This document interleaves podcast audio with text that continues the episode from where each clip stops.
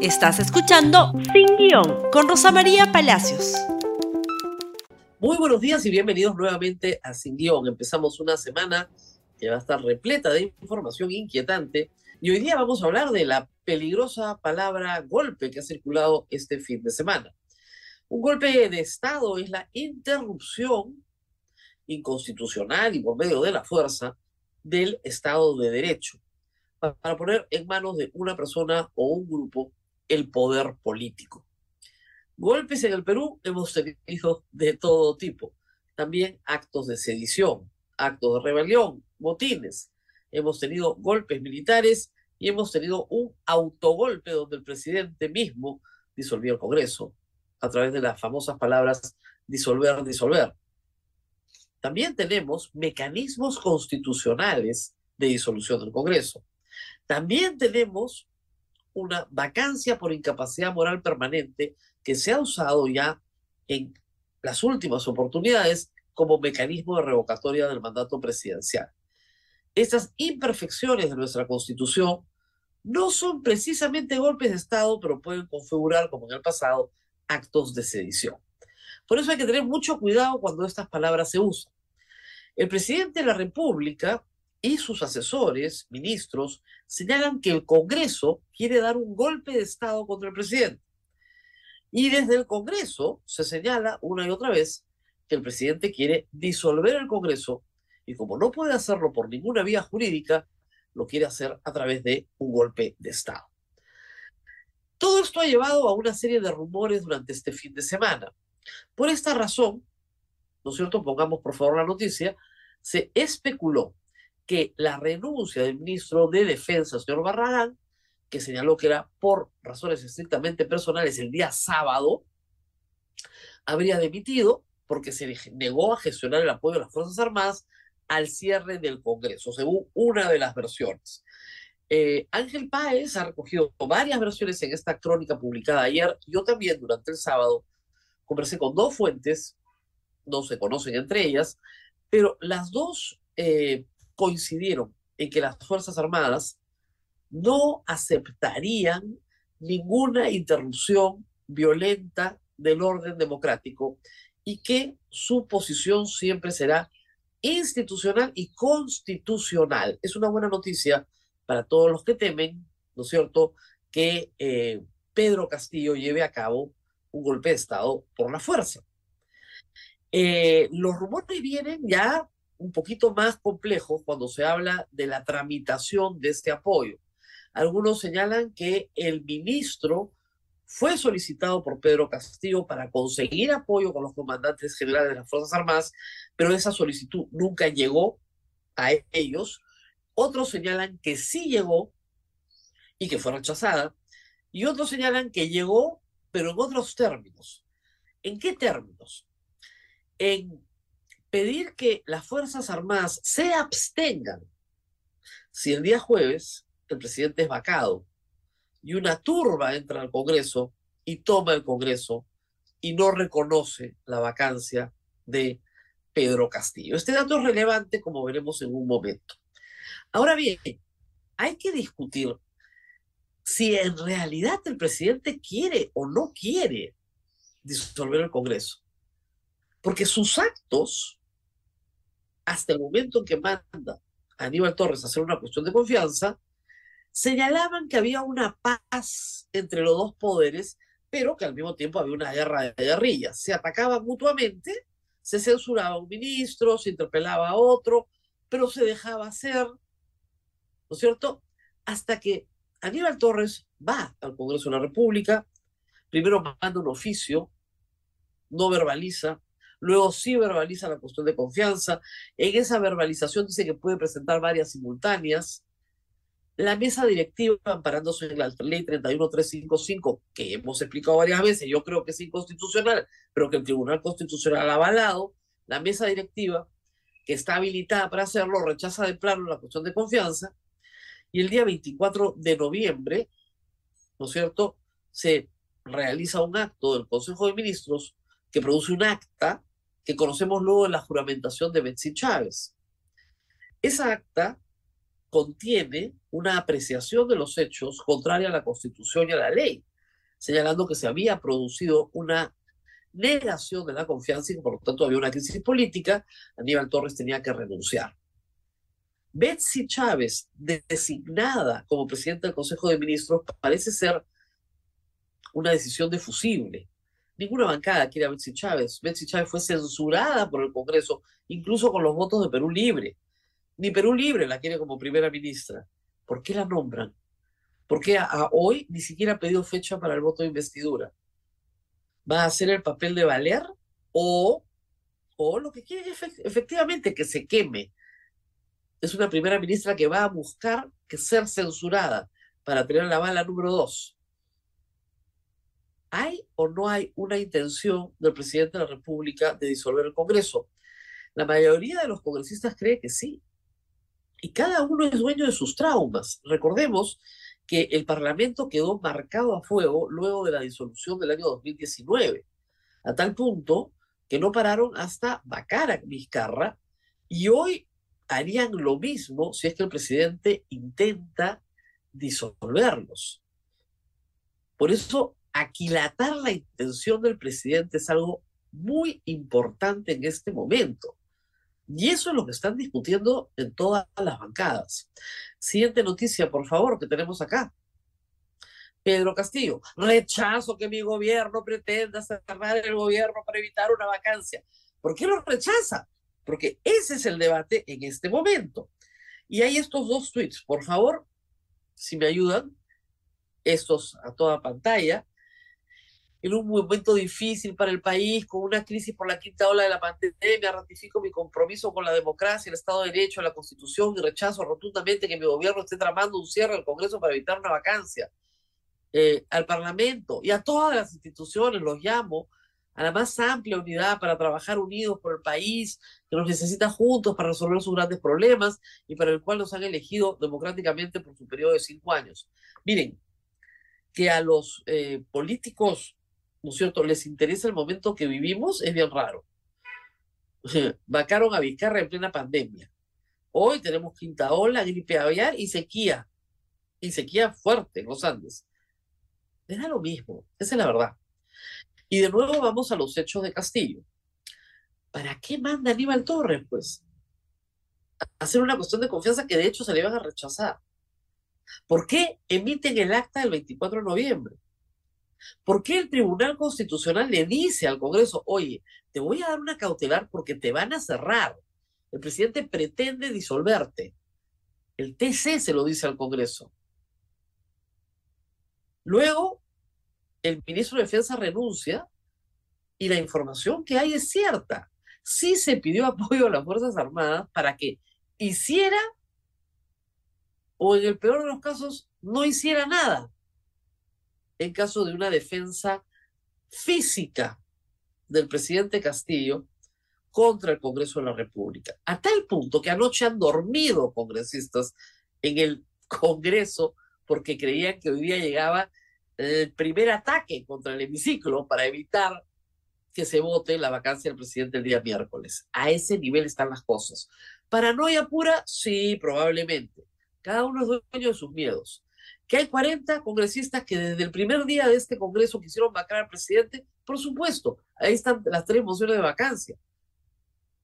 Son enemigos declarados de Pedro Castillo. Fraudistas, de acuerdo, han manipulado todas las situaciones posibles.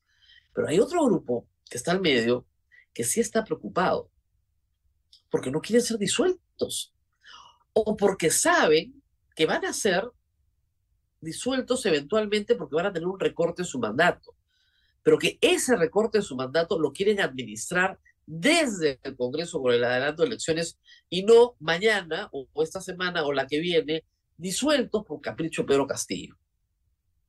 Esa es la situación. Y hay otros elementos. Este fin de semana nombran de jefe de la DINI a una persona, a ver, el señor Barrantes, que sus antecedentes son, por decir lo menos, estrafalarios. Quería eh, llegar al poder con Antauro, se pelea con Antauro, pasa a simpatizar con el Movadef, ahora está con Pedro Castillo, pero al que es hoy su jefe de gabinete de asesores, el general Retiro Bobbio, lo quería ejecutar por decir todas las cosas que dijo contra él. Ese es el jefe de la DINI, que además dijo que Bruno Pacheco le había pedido 200 mil soles para ser jefe de la DINI, y aceptó. Y luego el abogado Noblecilla, del entorno de Bermejo, es el viceministro de Gobernanza Territorial, el que maneja todos los conflictos sociales en PCM. O sea, el jefe de los espías y el que va a ver todos los conflictos sociales, lo único que parece es que van a asusar el conflicto social. ¿En beneficio de quién? De Pedro Castillo. Y son del entorno de Bermejo. Vladimir Cerrón se apuró ayer a decir muy rápidamente en Twitter, esos no son míos, ¿ah? Yo no le debo nada a Castillo en esta materia, por si acaso. Por si acaso, esos dos no son míos, aclarado. Hay que decir que si ustedes revisan la línea del tiempo en el Twitter de Vladimir Cerrón, en ningún momento hay nuestro compromiso hoy, para el miércoles, de no votar a favor de la vacancia de Pedro Castillo. Lo han discutido, han acordado eso, pero van a estar alertas por si los quieren disolver. Además, hay apoyos fácticos, eso sí, miren este aviso, por favor. No convocan ni a cuatro gatos, pero estos son los apoyos que están buscando desde el gobierno. La Asamblea eh, Nacional de los Pueblos es un... Eh, a ver, ¿cómo les puedo explicar? Es un invento del gobierno que reúne algunas personas, como la señora Lourdes Huanca y otros más, que supuestamente son bases populares de apoyo al gobierno, ¿no es cierto? Y la Federación de Agricultores Rurales del Perú también. Y lo que están diciendo ahí es, este, prácticamente, no prácticamente no, están diciendo, Dina Boluarte traidora, convocamos al levantarnos para impedir la vacancia el día miércoles y tomar el Congreso, la toma de Lima, no tomaron nada, la verdad fue ridículo, no reúne, reitero, ni a cuatro gatos, no pueden tomar ni, ni el agua en la pileta, ¿ya? Pero esto es lo que el gobierno está haciendo o promoviendo para generar un gran susto en el Congreso de la República. Probablemente no haya ninguna toma de Lima, ni mucho menos, y las Fuerzas Armadas, por lo menos las Fuerzas Armadas no van a participar ni en la toma, ¿no es cierto?, ni tampoco van a dejar de intervenir si hay una grave alteración del orden interno, pero la Policía Nacional la controla el señor Willy Huerta, y algo debería decir de todo esto. Nos están convocando a un asalto al Congreso, a lo Trump, ¿verdad? El ambiente está muy movido.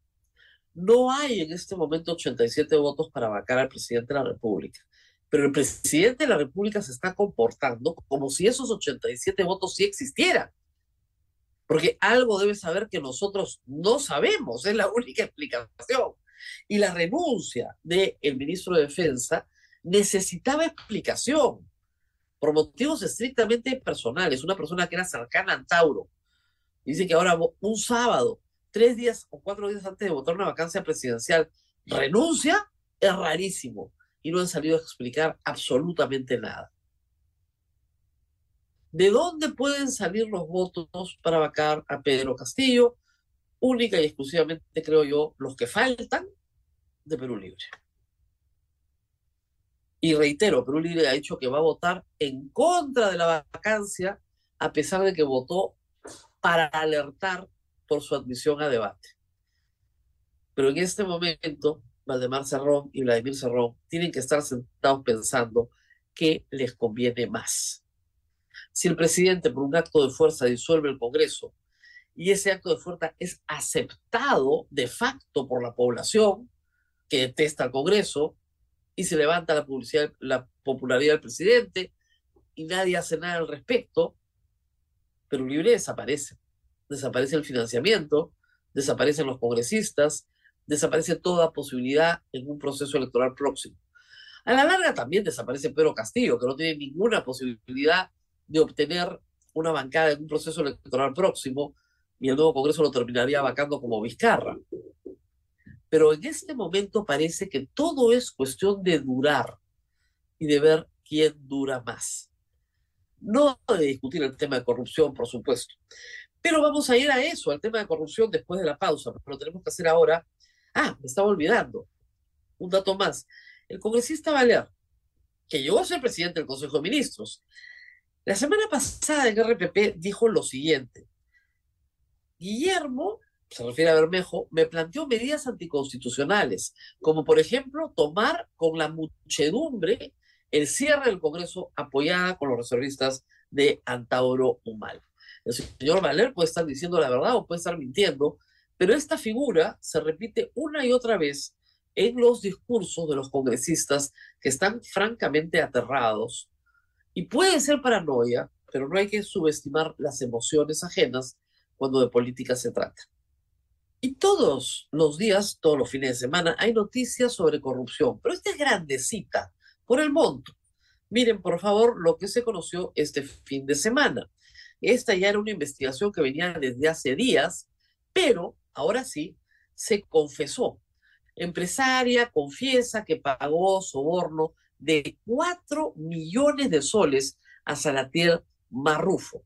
La empresaria Sada Goray Chong era la gerente general de la inmobiliaria Marca Group la señora que está fuera del Perú decidió contarlo todo a la fiscalía y contarlo todo a la prensa. Y ha estado en varias, en varios medios, no solamente en prensa escrita ayer en la mañana, sino también en televisión. Lo que ha dicho es que ella fue extorsionada, que Salatiel Marrufo, el brazo derecho de General Alvarado, le pidió en varias armadas cuatro millones de soles y que ella tuvo que pagar los cuatro millones de soles, porque si no, estaba en peligro su vida, la de su familia y sus negocios.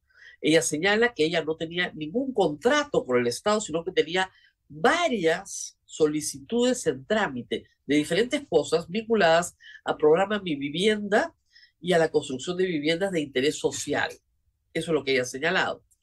Y que estos trámites podían ser congelados, aunque ella y su empresa tuvieran derecho a obtener estas autorizaciones, podían ser congelados si es que no pagaba esta cantidad de dinero. Lo más grave que ha dicho es que Salatiel Marrufo le indicó que el dinero era para el presidente de la República y que el dinero era también para una planilla de congresistas que tenían que proteger al entonces ministro de Transportes y Comunicaciones, Juan Silva, que de hecho fue protegido, eso sí coincide, y que ella puede acreditar los retiros de su cuenta personal porque ella retiró dinero de su cuenta personal, no de la empresa, para aceptar y pagar la extorsión.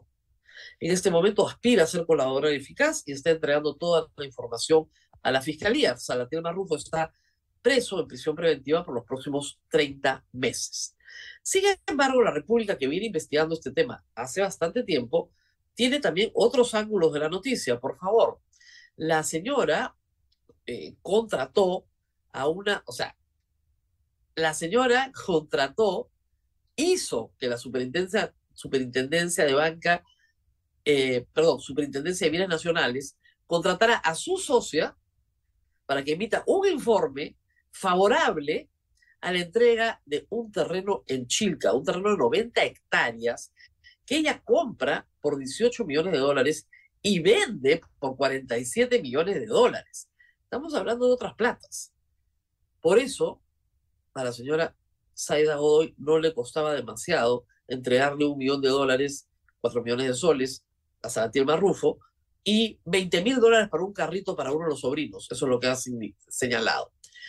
Se le acusa de haber controlado el directorio también de la Superintendencia de Bienes Nacionales, clave para los negocios que tenía Marca Group. Ella señala que su directorio en Marca Group no sabía nada, que ella actuó sola, pide perdón a los accionistas, a la empresa, a todos los demás, a su familia, etcétera, etcétera, y que lo hizo para no perder las autorizaciones que legalmente le correspondía obtener. Esa es su historia. Vamos a ver qué sigue. Pero, de nuevo, no es solo esta historia. Semana tras semana, día tras día, se acumulan historias de corrupción vinculadas al presidente de la República, a su entorno más cercano y a un gobierno en la sombra, ha dicho la Fiscalía, o de facto, que gobierna con él. Lamentablemente, el presidente de la República no sale a aclarar nada de esto, nunca, ni siquiera formalmente ante la Fiscalía. Su respuesta es no sé, no me acuerdo, no tengo nada que ver. Pero las historias se acumulan y eso no es culpa de la prensa. Acá no hay un sobreexceso de libertad de prensa, ¿no? No, una sobre libertad de expresión. Aquí lo que hay es el recojo puntual de todo lo que se está tramitando en la vía judicial, que tiene que ver con la conducta del presidente de la República. En fin, antes de irnos, contarles lo que ustedes ya saben, por supuesto, ayer siete u ocho millones de peruanos fueron a votar en nueve regiones. Los resultados han sido muy exitosos para Somos Perú, que se ha llevado cinco gobernaciones con las dos que ya tenía, tiene siete gobernadoras regionales de 25, probablemente el partido político más exitoso en décadas en número de presidencias de gobiernos regionales. Ahora, Somos Perú, como ustedes saben, opera como una franquicia. Preste logo, pero el candidato pone todo y además pone también su pasado, su carga política, su presencia en la región. Tenemos aquí algunos resultados rapiditos a esta hora, que ya son resultados oficiales de la OMPE. En Amazonas gana el señor eh, Gilbert Horna de Sentimiento Amazonense Regional. En Cajamarca, Roger Guevara eh, de Somos Perú, ahí sí realmente barrió, eh, casi 70%. Siguiente, por favor. Siguiente, Callao. En el Callao tenemos a Ciro Castillo Rojo, más Callao con 67.95% y también está lejos de Miguel Cordano Rodríguez de Contigo Callao. En Cusco gana también, por una diferencia importante, Werner Salcedo Álvarez de Somos Perú. Siguiente, por favor. Rapidito que estamos sobre la hora. Lambayeque gana Jorge Pérez Flores, también de Somos Perú.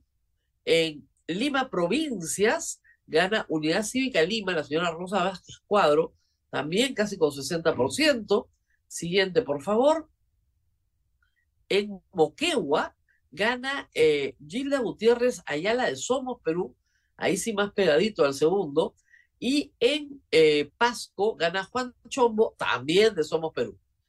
¿Tenemos uno más o esos otros uno más?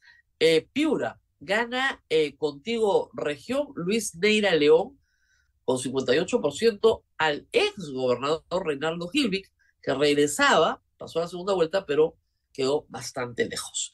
Esos son los resultados oficiales de los gobernadores a nivel nacional. Lo que hay que decir en esto es que no es verdad que los medios de comunicación no tienen interés en la campaña regional. Por supuesto que tienen interés los medios locales, donde han habido apasionados debates, discusiones de todo tipo y finalmente este resultado. Y tiene que ser así los medios locales son los que cubren las elecciones locales. Y lo han hecho, creo yo, con mucho profesionalismo y efectividad. Compartan este programa con todos sus contactos en Facebook, en Twitter, en Instagram, en YouTube, por WhatsApp, en TikTok, por donde quieran. Esta es una semana muy agitada y vamos a tener, por supuesto, el miércoles una transmisión especial en LR. Nos vemos mañana martes. Hasta pronto. Gracias por escuchar Sin Guión con Rosa María Palacios. Suscríbete para que disfrutes más contenidos.